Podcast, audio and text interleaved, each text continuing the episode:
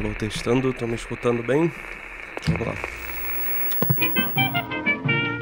Anunciaram e garantiram que o mundo ia se acabar.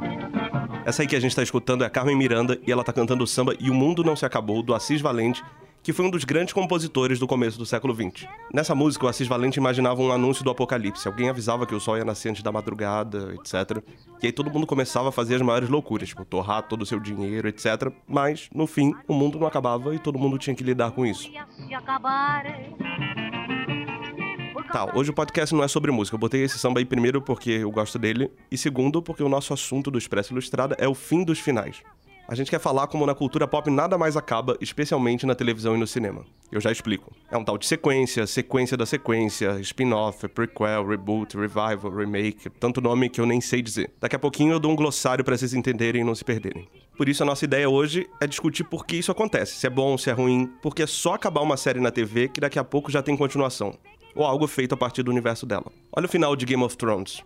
Se quiserem, dá para continuar com Jon Snow e os Selvagens, a Sansa e Winterfell e a Arya Stark, que pelo visto virou Cristóvão Colombo. Daqui a pouco ela chega aqui e vai bater na porta, né? E como a gente citou a Sandy no episódio passado, eu vou voltar a fazer uma homenagem e dizer que o que é imortal não morre no final, principalmente na cultura pop. Antes de continuar, só lembrando que o Expresso Ilustrado é o podcast de cultura da Folha e está disponível em todas as plataformas. A gente publica episódio novo toda quinta, 4 da tarde. Eu sou o Maurício Meirelles e a edição do podcast é do Renan Suquevicius.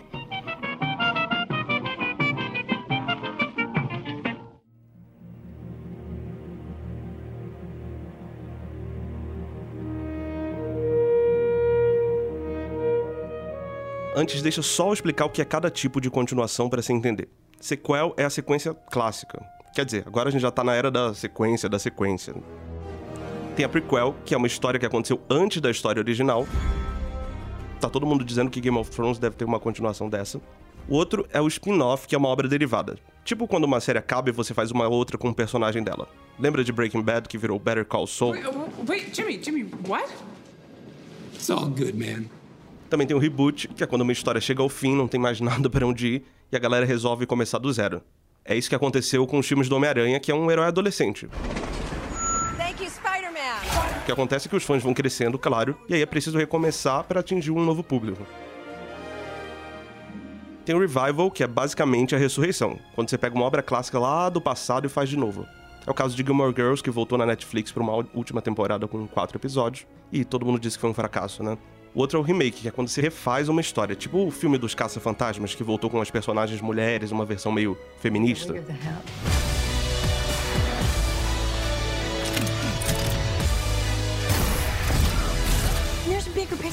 Here.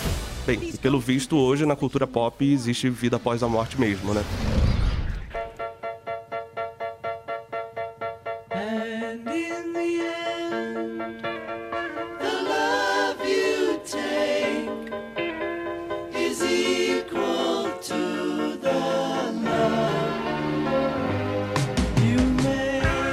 Antes isso era uma coisa específica dos quadrinhos, com essas séries de super-heróis que duram décadas e décadas e décadas. Não é à toa que o fim dos finais ficou forte no cinema com a chegada dessas adaptações de HQs. Olha aí os Vingadores Ultimato, que deve virar em breve a maior bilheteria da história. Tá um pouco atrás do Avatar, mas deve ultrapassar logo em breve. Foi o 22º filme do universo Marvel. E apesar de ter Ultimato no nome, não deve ser o último. Ele deixa um monte de ponta solta pra continuar, inclusive um novo Capitão América.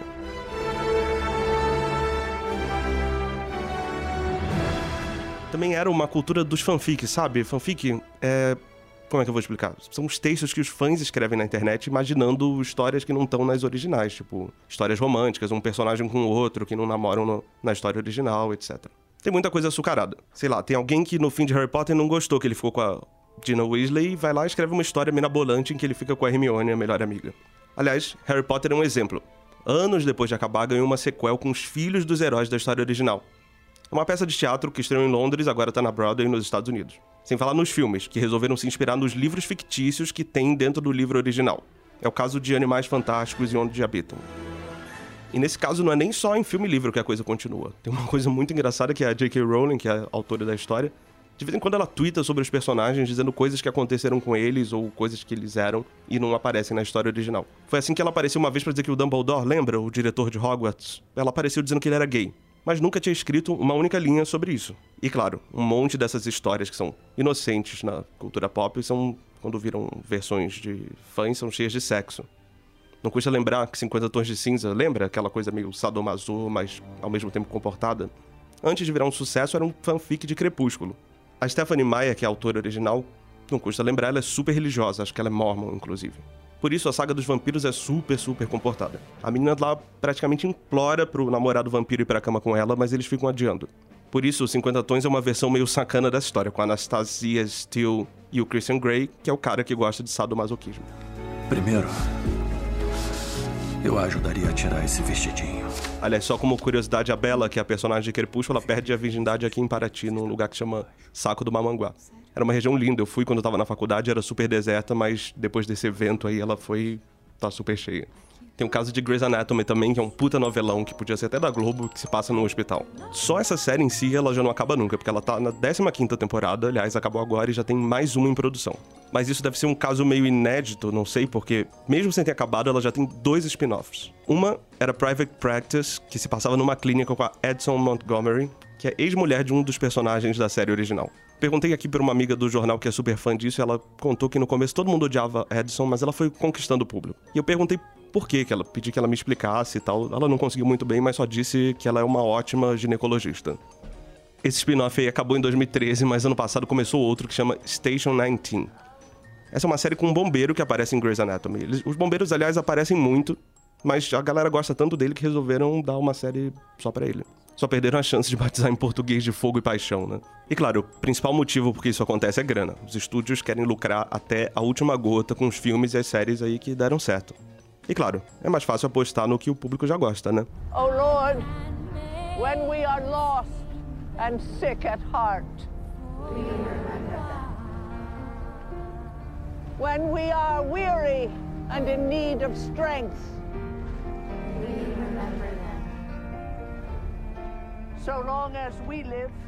Enquanto eu pesquisava para o Expresso Ilustrado, eu descobri uns números interessantes. Olha só, na década de 80, só 6 dos 20 filmes de maior bilheteria nos Estados Unidos eram continuações. Já nos anos 2010, enfim, contando até 2018, são 17 de 20.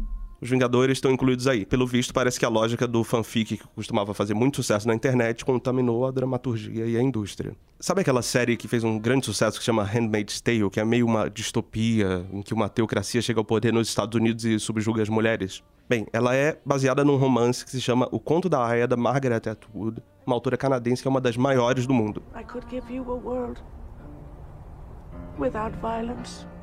Então, a série fez um grande sucesso. A Margaret Atwood, que tinha escrito esse livro lá nos anos 80, meio que inspirada nos países da cortina de ferro, os totalitarismos, etc., vai publicar esse ano uma continuação do livro, porque, aliás, a série já ultrapassou o livro original. É curioso notar também que, sem o livro, a série perdeu um pouco da qualidade. Talvez a Margaret Atwood consiga, enfim, ressuscitar a coisa aí. Me deixa falar de uma coisa um pouco cabeça, mas que eu acho linda. No final da peça A Tempestade do Shakespeare, o, o Próspero, que é um dos personagens, ele se vira pra plateia e diz que não quer mais ficar na ilha onde ele tá e onde se passa a história. E ele pede pra plateia desfazer o feitiço. Eu vou citar numa tradução aqui que eu encontrei que se chama Libertai-me de meus grilhões com auxílio de vossas boas mãos. Isso, embora seja muito poético, ele tá pedindo pra galera bater palma. Ao fazer isso, o público tá reconhecendo que aquilo é uma ficção. Se não aplaudirem, os personagens vão ficar presos no palco e todo mundo vai ficar no teatro para sempre. E além disso, se a ilusão não se dissipar, ninguém vai poder aplicar na vida real o que aprendeu ali na ficção. Eu acho que o fim dos finais tem um pouco a ver com isso. Galera não consegue se desapegar dos personagens que gosta.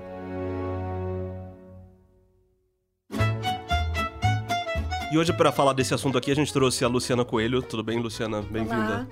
A Lu é editora de cotidiano, escreve a coluna Crítica Serial na, na Ilustrada, e entende tudo de TV e cultura pop, etc. Já foi correspondente também em Genebra e outros países.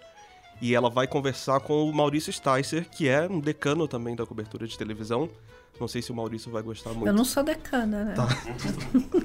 Pô, decana, vai, Maurício. Tá. Decana é segura, segura a Xuxa aí. Vamos ligar pro Sticer então. Alô? Oi, Maurício, tudo bem? Opa, peraí, deixa eu a TV. Pronto, fala. Oi, Maurício. Oi, Lívia. Aliás, o outro Maurício aqui, o Meirelles, acabou de chamar você de decano da cobertura de televisão.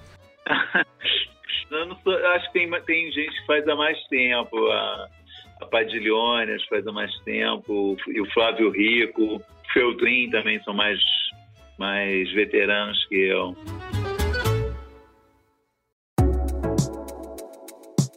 Maurício, hoje o, no, o, tema do nosso podcast é o, o, fim dos fins. Nada mais acaba no cinema, na televisão, na literatura e estamos aqui é, muito aflitos e angustiados com essa falta, falta de finais. Eu queria saber de você como isso, isso afeta o que você assiste, o que você tem que acompanhar, porque isso eu imagino que aumente o volume do. Uma bola de neve, né?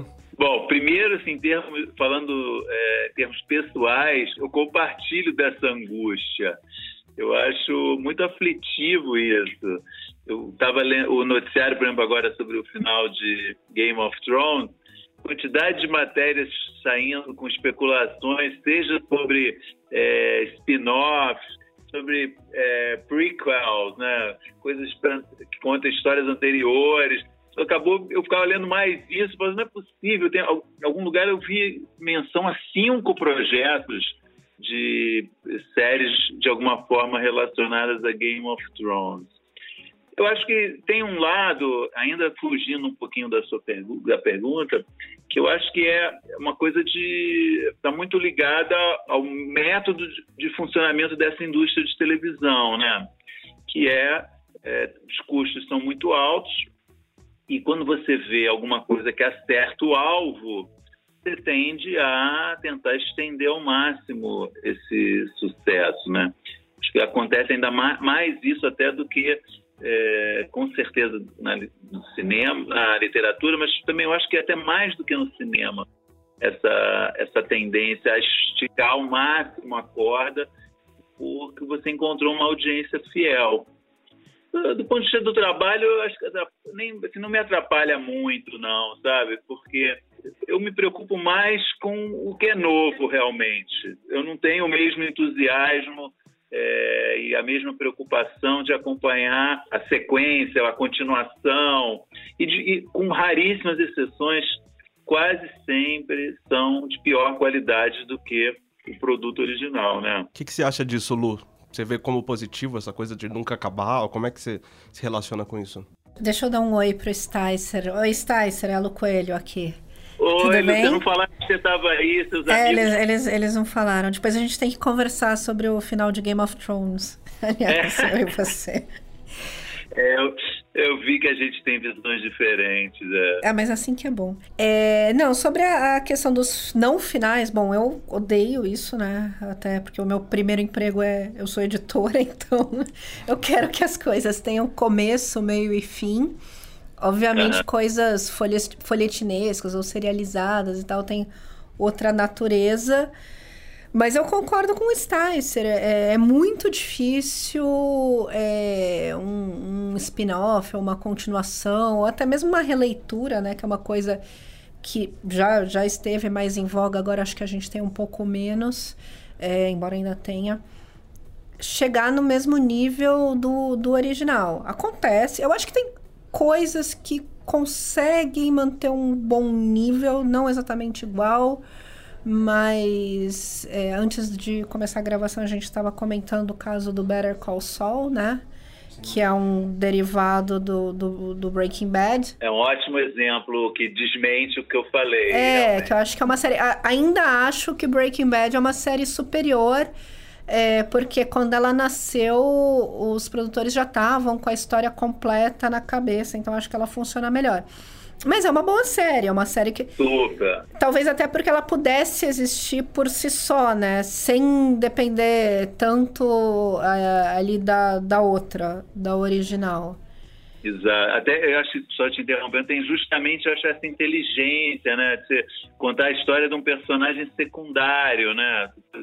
Pegar um personagem secundário e transformá-lo no protagonista, né? Acho isso é diferente de assim, ir para trás, não para depois, né? Esse, esse, início é muito interessante, né? É, eu acho que acho que geral essa essa escolha tem uma tendência a dar mais certo. Agora você estava falando do Game of Thrones, é um um dos spin-offs deve o que está mais certo até agora é uma espécie de prefácio aí, né? Uma história prévia É, e justamente acho que é o que tem mais chance de ser bem sucedido, porque se eles forem contar histórias de outros personagens é, dali pra frente, eu acho que perde muito apelo, fica uma coisa um pouco fanfic também, né? E parece que hoje é regra, né? Porque Game of Thrones deixou várias pontas para ter opções, né? Sansa Stark em Winterfell, Jon Snow com os selvagens e qualquer outro. Arya, Stark virando Co- Cristóvão Colombo. Ou no Canadá. é. Ou no Canadá. Mas assim, acho que quando o negócio tá bom e, e- e os autores ou produtores ou os fãs mesmo querem tirar um desdobramento, eles tiram de qualquer lugar, né? Haja vista, haja vista o, o caso Harry Potter, que a gente estava comentando, que começaram a fazer spin-offs a partir dos livros que eram mencionados nos livros, né? Que é a coisa mais metalinguística que isso. Não, e a Rowling continuou no Twitter também dizendo, de vez em quando ela aparece pra dizer Dumbledore era gay e causa uma super polêmica, sem que isso jamais tivesse aparecido nos livros, né? Por coincidência, li há pouco, eu escrevi esse domingo na Folha sobre Sopranos, estava lendo tem são uma longa entrevista com o David Chase e ele para ele assim Sopranos ele falou ele a impressão que dá Desculpa, o David Chase, criador da série, né? é, e ele fala de um jeito assim eu não quero mais falar disso aqui né eu não quero mais saber Me deixem. Fila anda. eu achei isso legal também, sabe? Uma coisa. Imagina ele continuar a série, acender a luz lá, saber o que aconteceu com, com o Tony Soprano, enfim. Ele, ele- é, eu acho que ele passa um pouco a sensação que eu acho que é interessante, que é o autor que ficou satisfeito com o que fez, sabe? E pronto, não quer saber se, é da- dessa questão mais industrial, comercial. É uma coisa meio, olha, para mim deu, chega, né? Vocês acham que são os fãs que não aceitam que as séries acabem? Porque antigamente, já que a Lu falou de fanfic, antigamente isso continuava em ficções que se chamava, como a gente chama de fanfic, eram os fãs escreviam, imaginavam casos amorosos entre personagens que não se conheciam. Exato. E isso, essa lógica do fanfic foi apropriada pela, pela cultura pop. Exatamente. Não, é isso. Os fãs reclamam, queriam saber o que aconteceu, sugerem que gostariam que tivesse, que prosseguisse a história, mas pro cara que criou, acabou e pronto, fim, né? Chega, né? Eu acho que a, a multiplicação de plataformas também favorece isso, né? Porque é, você tem mais lugares onde encaixar produções, né? Você tem Netflix, Amazon, outros streamings, você pode fazer as coisas renascerem ali. Aliás, a Netflix é uma especialista em ressuscitar séries encerradas, né? Fizeram Fez isso com com Gilmore Girls. Com Arrested Development também. Aliás, fizeram mal na minha avaliação, mas enfim. Fizeram com aquela. Esqueci, a The Killing também. Fizeram. Ressuscitaram aí não poucas séries. Agora, eu acho só porque o Sticer citou uma série que já, já tem ali seus, seus quase 20 anos, e eu quero citar uma também. É, o Seinfeld sempre se recusou, né, a fazer a tal da reunião. É, teve ali um, um episódio do, do Segura a Onda, que é do, do Larry David, do, do co- Aham. produtor co-roteirista dele, que tem os personagens, mas é quase ali uma piada interna, né? Eles nunca Exatamente. fizeram um episódio de como todos estão depois, sempre se recusaram, acharam uma babaquice. E eu acho que isso tem muito a ver com. é, tem uma coisa que o, que o personagem George Constanza mostra num episódio, você tem que sair por cima, né? Encerra Exato. quando tá tudo bom, não fica arrastando aquilo, né? Enquanto as pessoas estão achando graça, enquanto tá legal. E a gente está falando de muito dinheiro, né? Se você lê os bastidores do Sniper, por exemplo, que você citou, é, a, a- a última temporada era para ter acabado uma temporada antes ainda. Mas eles fizeram uma oferta de, se não me falha a memória, o Seinfeld, só o Jerry ganhou um milhão por episódio na última temporada. Um negócio assim.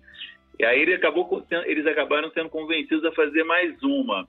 Mas é, vira uma questão de negócio mesmo, né? Indústria, né? Para ele já estava bom. Tem que falar não para os fãs uma hora, né? Chega, né? Pô, tem que partir para outra, né? Tem uma recusa de acordar. Eu tava citando aqui na outra parte do podcast, tem o final clássico da Tempestade do Shakespeare. O Próspero faz um.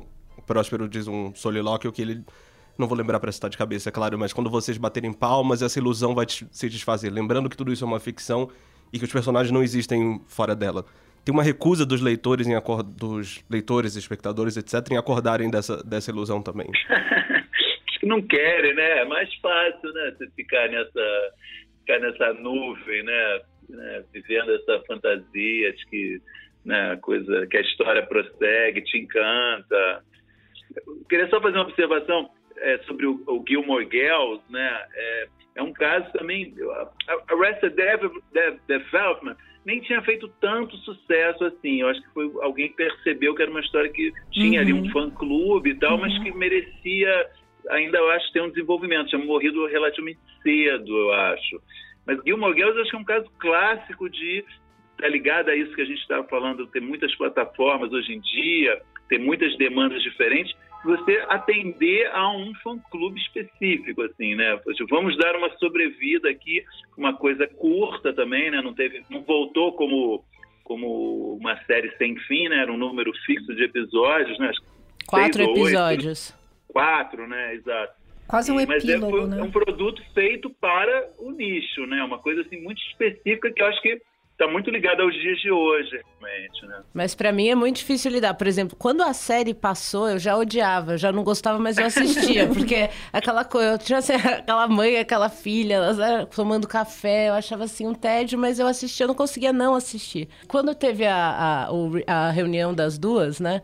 E esses uhum. quatro episódios eu tive que ver, então eu não consigo ser como vocês, Tyser, que aparece esse monte de, de novidade, esse, é, todas essas séries is assim, muito, muito, muito mais ligadas ao mercado do que ao. Mas aí eu acho que entra um componente emocional, né, Lívia? Quantos anos Exato. você tinha quando passou Gilmore Girls? Você tava na mesma eu fase. Eu tinha a mesma idade da filha, Roy. sim. Pergunta pro, pro Sticer se ele não tem carinho especial do que ele assistia, pelo que ele assistia quando ele era adolescente, Lógico. jovem adulto. Eu tenho, tem, tem um pouco essa coisa da nostalgia, né? Eu acho. Isso, Isso... é golpe baixo, então, né? Não, da, da Netflix eu prefiro ver a reprise, Luciana, do que ver uma coisa, uma coisa que seja refeita dessa minha memória, sabe? Eu não tenho esse, essa coisa. Ah, eu queria. Você citou o Seinfeld. Eu, pô, eu só assisti todos os episódios talvez quatro vezes cada, entendeu?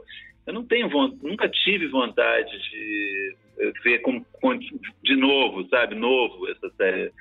Para mim, estou satisfeito com o que foi feito, sabe? Eu vejo a reprise. A reprise satisfaz para mim essa minha nostalgia, sabe? É, eu acho que tem, tem graus ali diferentes. Eu tendo a pensar como você, mas, por exemplo, essa semana é uma montadora de carro lançou um comercial que é Caverna do Dragão em live sim, action. Sim. Todo mundo que foi criança, é, pré-adolescente é. nos anos 80, que é, que é o meu caso, lembra de Caverna do Dragão, que, aliás, nunca teve um final satisfatório exibido no Brasil, né? Nem sei se concluiu. Então tinha essa coisa, essa mítica.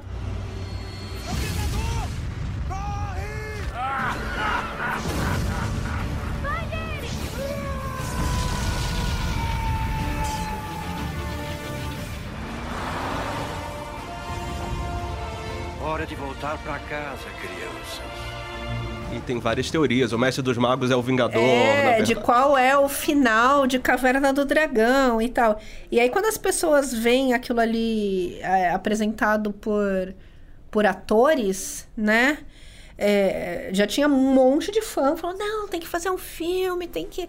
E eu não sei se o que torna a Caverna do Dragão, e aí meio que vale para tudo legal, é justamente essa coisa de ser quando a gente era criança ou adolescente, ter ficado meio em aberto, né? Quase uma memória afetiva, né? Não sei se isso tem que ser é, é. mexido. É isso que eu tava citando Shakespeare mais cedo, não é para ser pretencioso, mas é porque quando o Próspero fala que a ilusão vai se desfazer, é que os personagens não existem fora da ficção. Não adianta você imaginar, ah, o que, que eles fizeram depois. Eles não fizeram nada depois. Acaba de não são de verdade. Isso parece óbvio de dizer, mas nem sempre, nem sempre é. A entrevista do do, Jay, do David Chase com os jornalistas, que eu fiz na minha coluna, eles, falam, eles discutem isso, é maravilhoso. Não, mas o, o personagem, certamente, ele estava pensando não sei o que, não sei o que. Ou ele estava fazendo, depois, quando ele, ele, depois que ele saía dali, ele ia para não sei aonde, sabe? uma coisa maravilhosa, assim, uma, é. coisa, uma imersão uma imersão nessa fanfic que é, pô, é interessante, é uma maluquice, né? Mas é comovente, porque a pessoa mergulha naquilo, aquilo se torna é realmente um mundo paralelo, né? Sim, tava, no passado tava rolando uma polêmica no Twitter sobre Dom Casmurro do Machado de Assis e as pessoas falando, ah, aposto que o Bentinho fez isso e não aparece no livro. Eu disse, gente, primeiro, o Bentinho não existe, vamos lembrar desse fato fundamental. Exatamente isso, exatamente.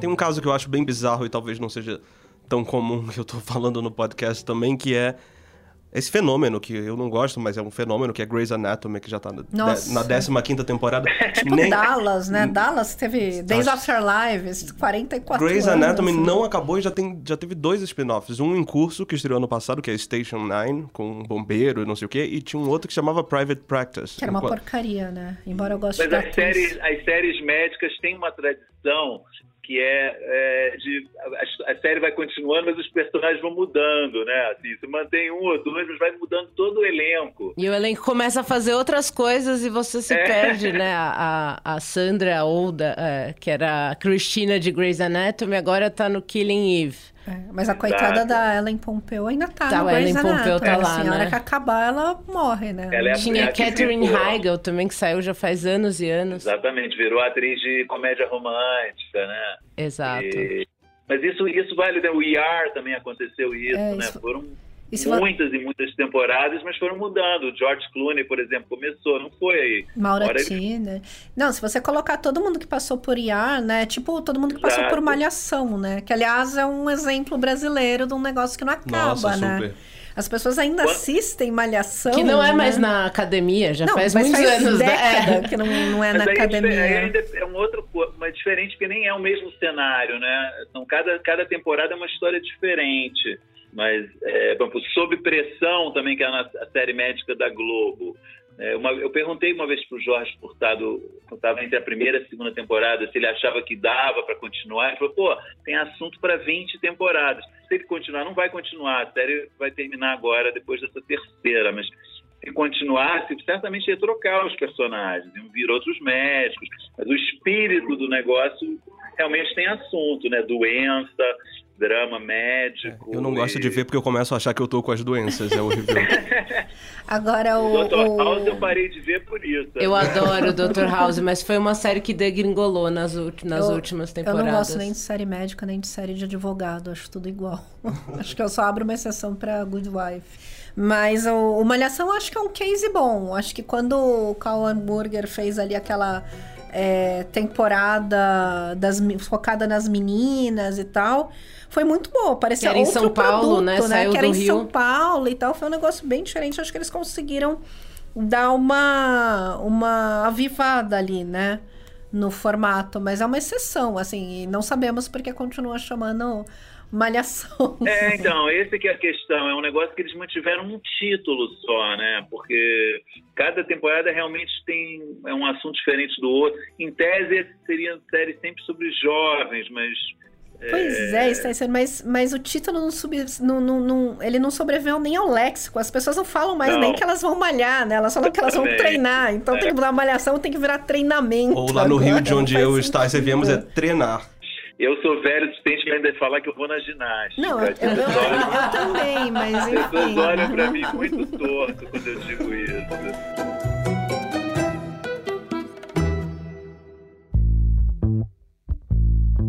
Gente, eu queria agradecer vocês dois, obrigado pela participação. Aproveito para anunciar semana que vem o prequel do Expresso Ilustrada. Eu e a Lívia na infância, começando a pensar em trabalhar no rádio e agora a gente tá aqui.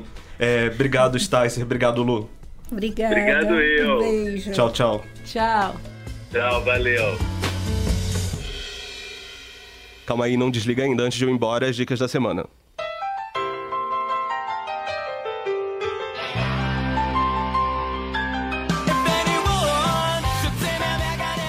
A dica é um filme que tava muita gente esperando, que é o Rocketman, a cinebiografia do Elton John, com Terrell Egerton.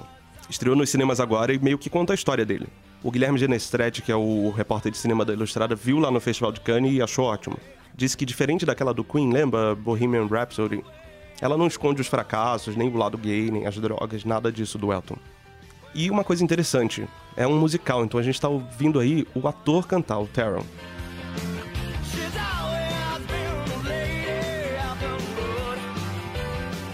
A história acompanha a trajetória do Elton John lá no começo, quando ele era um garoto que se achava meio mal, não tinha autoestima porque era meio gordinho, até descobrir essa autoestima no palco. Galera, e hoje é só uma dica porque a Lívia teve um problema e não pôde participar dessa parte do podcast, mas semana que vem ela tá de volta. Esse foi o Expresso Ilustrado, podcast de cultura da Folha. E lembrando que a gente tá aqui toda semana, quinta-feira, às quatro da tarde, e disponível em todas as plataformas. Até semana que vem.